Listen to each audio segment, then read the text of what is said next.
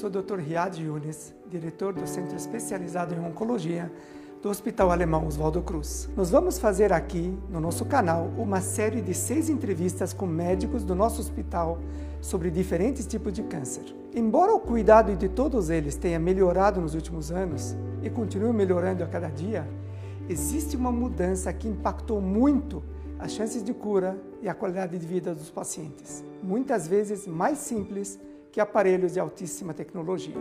É a integração. Não só o atendimento multidisciplinar, ou seja, fornecer atendimento de médicos, enfermeiros, nutricionistas, fisioterapeutas, etc., mas fazer com que haja uma integração real entre esses profissionais, que eles estejam perto um do outro fisicamente, que eles conversem sobre o paciente que todos estejam atendendo. Isso que faz um centro de oncologia integrado, diferente, e traz um grande impacto no prognóstico dos pacientes. Eu não sou o melhor comunicador para realizar essa tarefa. Por isso, pensando em alguém que tenha a mesma visão que nós sobre tratamento oncológico, convidamos o Dr. Drauzio Varela para conduzir essas entrevistas. E a conversa de hoje é sobre câncer de próstata, com os doutores Rodrigo Henriot e Douglas Guedes de Castro.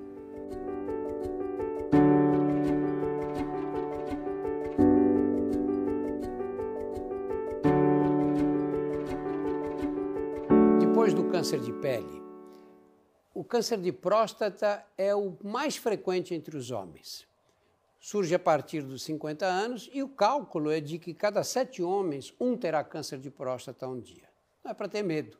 Em geral, esses tumores são tumores de evolução lenta e como vai aparecendo, vão aparecendo nas pessoas mais velhas, muitas vezes essas pessoas convivem com esses tumores e acabam morrendo de outras coisas.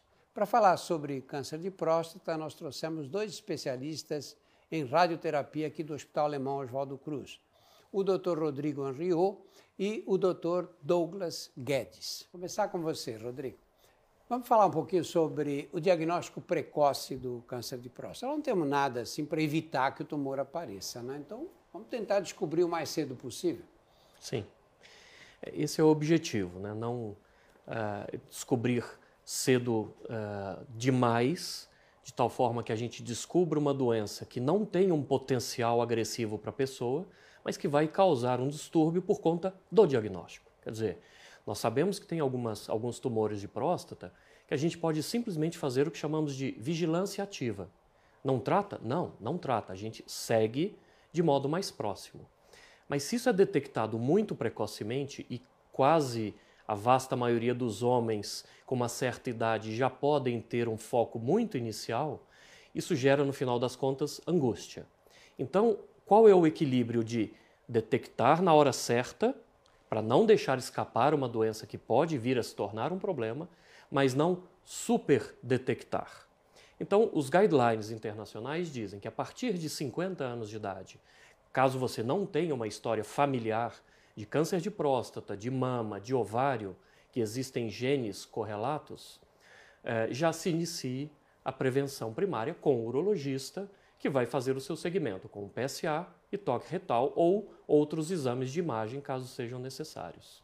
Douglas, o toque retal é um existe um preconceito grande entre os homens ainda em 2020, não é?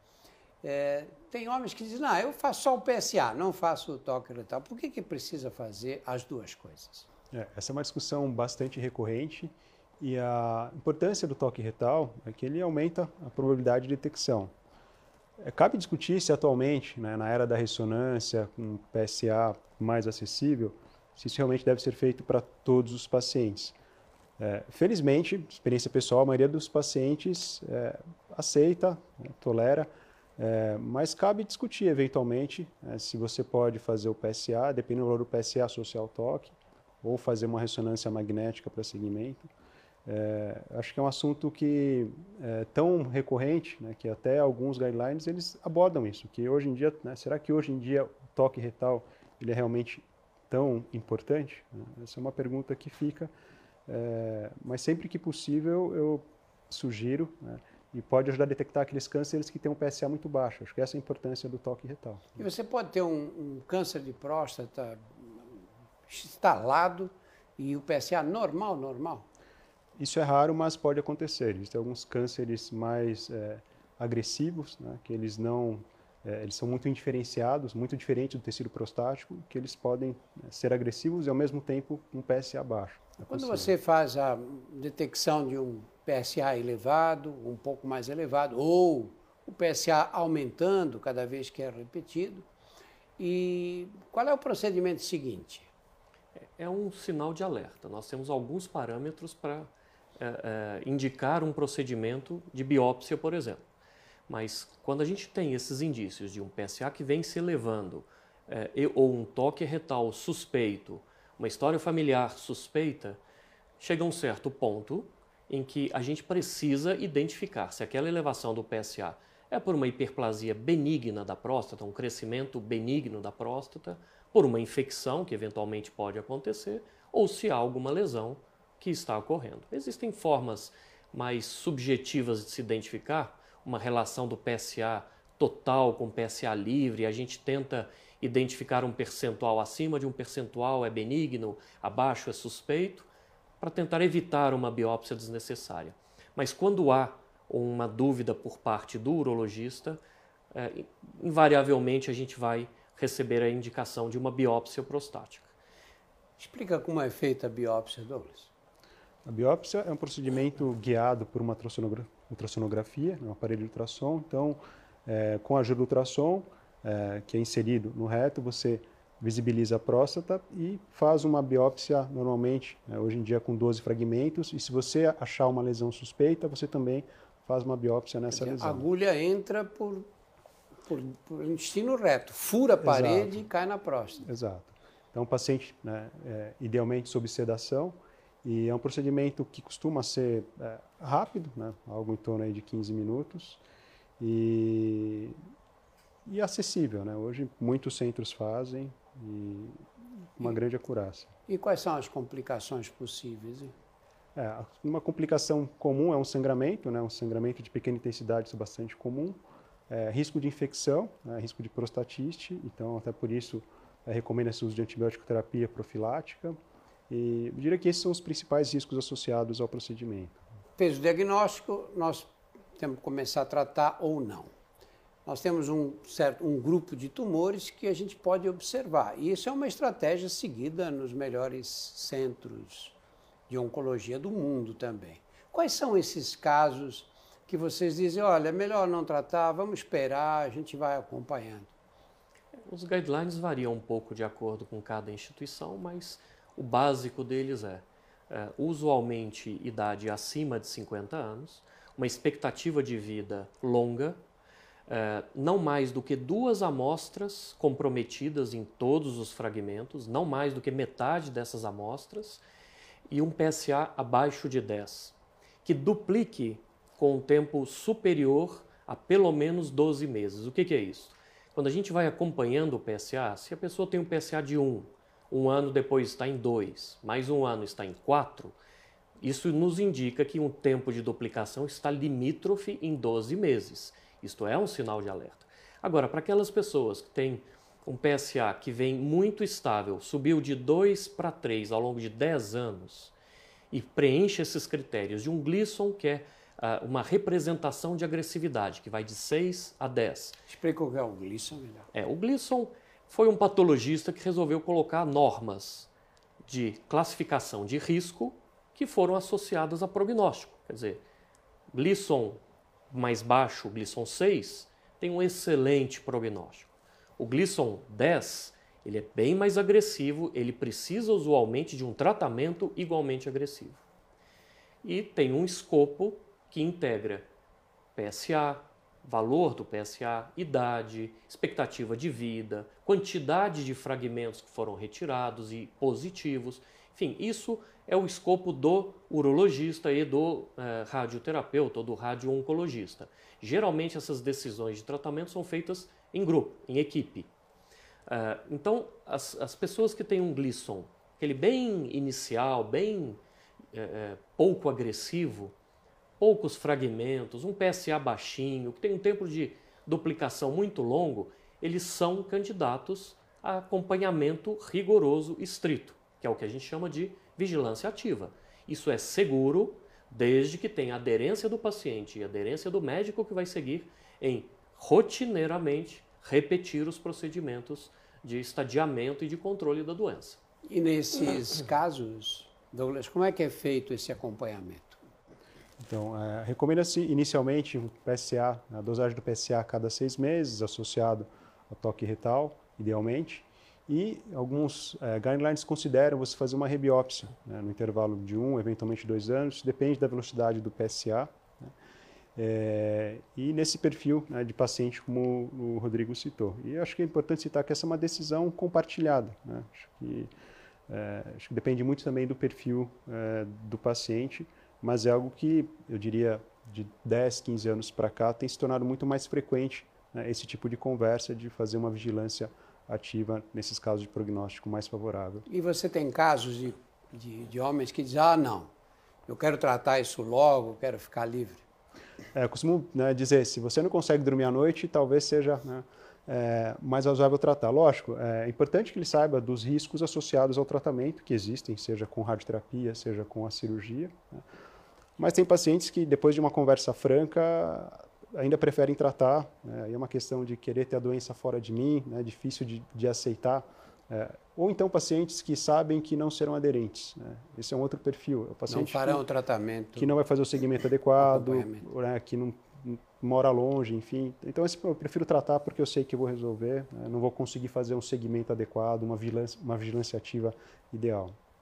Aí nós chegamos na grande decisão porque houve um tempo em que o tratamento era cirurgia para todos, ou radioterapia para todos também. peguei ainda um pouco dessa fase. E hoje nós temos as duas opções. Como é o panorama aí? Você tem um doente, chegou, precisa tratamento, e agora? É, o, não existe um comparativo direto mundial de qualidade que diga qual tipo de tecnologia ou de tratamento seja melhor elas são sempre muito equiparáveis. Claro que há um, um certo avanço para a cirurgia, o resultado tende a ser um pouco melhor. Logo depois vem um avanço para a radioterapia, então os dois estão sempre muito próximos. É, a cirurgia avançou muito e, como radioterapeuta, a gente percebe isso no dia a dia. Né? A qualidade da, de vida dos pacientes após uma cirurgia moderna, como a, a que se pratica hoje e bem difundida, melhorou bastante. Então, às vezes, dentro do nosso consultório, nós temos que convencer os nossos pacientes de que cirurgia não é aquilo que acontecia há 20 anos, que é segura, que é muito pouco mórbida, são muito poucos dias de internação, tirando um pouco do dogma que existe de cada tratamento. É, por outro lado, algumas pessoas não se sentem confortáveis, por diversas razões, por mais que a gente tente explicar, com um procedimento cirúrgico. Então, orientamos que existe um tratamento igualmente efetivo, mas que toma caminhos diferentes. A cirurgia, normalmente em três dias, a pessoa está em casa, fica com uma sonda urinária por mais 10 a 15 dias e segue uma vida muito próxima do normal depois do período de recuperação cirúrgica, em torno de um mês. Radioterapia é um procedimento um pouco diferente, que envolve planejamento do tratamento, que já gasta uma semana, tratamento diário, de segunda a sexta-feira, por um período geral de quatro a oito semanas. Já existem protocolos condensados de duas semanas e meia, mas para quem reside em grandes centros como o nosso, em São Paulo, e que precisam se deslocar 10 quilômetros todo dia, gastando duas horas em cada trecho, eventualmente esse deslocamento diário pode contribuir na decisão. Então a gente já parte muito mais para minúcias de interesse pessoal do que para resultado final, que é muito parecido entre as duas técnicas. Peguei ainda a época, muitos anos atrás, que a radioterapia era feita com aparelhos muito precários ainda. Não é? Quais foram os grandes avanços da radioterapia nesses últimos, vamos por 10 anos, para não ir muito longe? É, acho que como a cirurgia, a radioterapia evoluiu muito nesses últimos 10 anos, né, a reboque da evolução da informática. Hoje você faz uma tomografia, identifica a próstata, pode fundir com uma ressonância, define onde está o reto, a bexiga, cólon, né, e você consegue estimar a dose nessas estruturas, de maneira que o tratamento fica muito mais seguro, você tem uma estimativa muito mais confiável. E, então, além da definição do volume-alvo, um outro avanço que houve foi em relação à modernização dos equipamentos. Então, a gente consegue fazer com que o feixe de radiação fique no formato né, do volume-alvo, chama de uma radioterapia conformada. E, mais recentemente, a gente consegue modular a profundidade do feixe. Então, você consegue fazer com que isso fique conformado em, em três dimensões. Né? E se a gente puder falar de mais avanços, é, temos a radioterapia guiada por imagem. Então, hoje, antes de cada fração, você faz uma tomografia, verifica o posicionamento do paciente e como está a bexiga, o reto, se a bexiga está adequadamente cheia, se o reto está vazio. É, isso trouxe muita vantagem, porque a gente conseguiu reduzir margens. Né? Redução de margem significa menor dose na bexiga, no reto, menor toxicidade. E estamos fazendo o caminho de volta na radioterapia. Se antigamente, né? antigamente não, ainda fazemos, mas se o padrão ainda é fazer 39 sessões em dois grade para reduzir risco, com a tecnologia a gente consegue fazer isso em 20 sessões ou até mesmo em 7, 5 frações, que são os regimes hipofracionados. Quando o homem tem câncer de próstata, ele se dá, ele, ele enfrenta uma situação de definir o tratamento entre cirurgia e radioterapia, uma vez que os resultados são mais ou menos é, semelhantes. Aí os efeitos colaterais têm uma importância muito grande. Né? Quais são na cirurgia e na radioterapia? Em relação à radioterapia, uh, os efeitos colaterais mais comuns e preocupantes são os efeitos associados à toxicidade uh, intestinal e, e urinária. Então, a radioterapia pode provocar uma inflamação tanto na fase aguda durante o tratamento, quanto na fase tardia, né, meses ou anos após o tratamento, tanto na bexiga e no reto. É, isso reduziu muito ao longo dos últimos anos, né, por conta dessa evolução tecnológica que nós comentamos. É, o risco de impotência sexual é um outro risco associado à radioterapia, isso é descrito em mais ou menos 30 a 40% dos pacientes. Importante enfatizar que é um fenômeno tardio, geralmente ocorre em um a dois anos, e é, parcialmente reversível né, com medicamentos vasodilatadores. Então, esse é o panorama da radioterapia. Quando nós falamos da cirurgia, o que se torna mais preocupante é a incontinência urinária, que é muito raro, praticamente inexistente com a radioterapia, né? mas em pacientes operados é algo mais frequente. É muito, as estatísticas são muito variáveis, mas pode variar de 20% até 80%, depende da técnica, experiência do cirurgião, enfim, mas é algo que deve ser colocado. É, a impotência sexual também é algo comum, né? Pode acontecer, também depende da experiência, da técnica, pode variar de é, 20 em algumas séries até 70%, 80% em outras séries.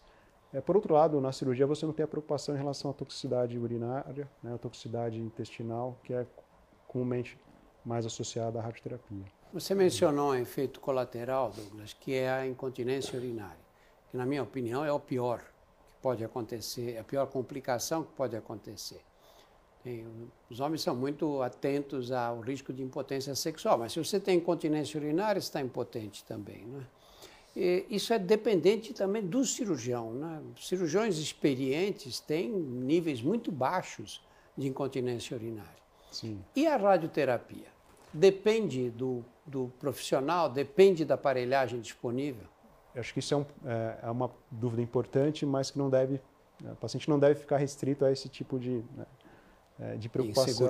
Né? É, acho que é importante né, ter uma noção do profissional e, e, do serviço onde ele será tratado. Acho que esse enfoque multidisciplinar, a possibilidade de ele conversar com um radioterapeuta, com um urologista, ter esse livre acesso, tudo isso é muito importante na tomada né, de decisão e também na avaliação durante o tratamento. E na tua experiência, o que, que é mais difícil para no tratamento do câncer de próstata? Digo no, no relacionamento com o paciente. O que, que é mais difícil de conseguir convencer e acompanhar? É, algumas pessoas ainda nesse mundo moderno e agitado tratam da sua doença como mais um compromisso da agenda.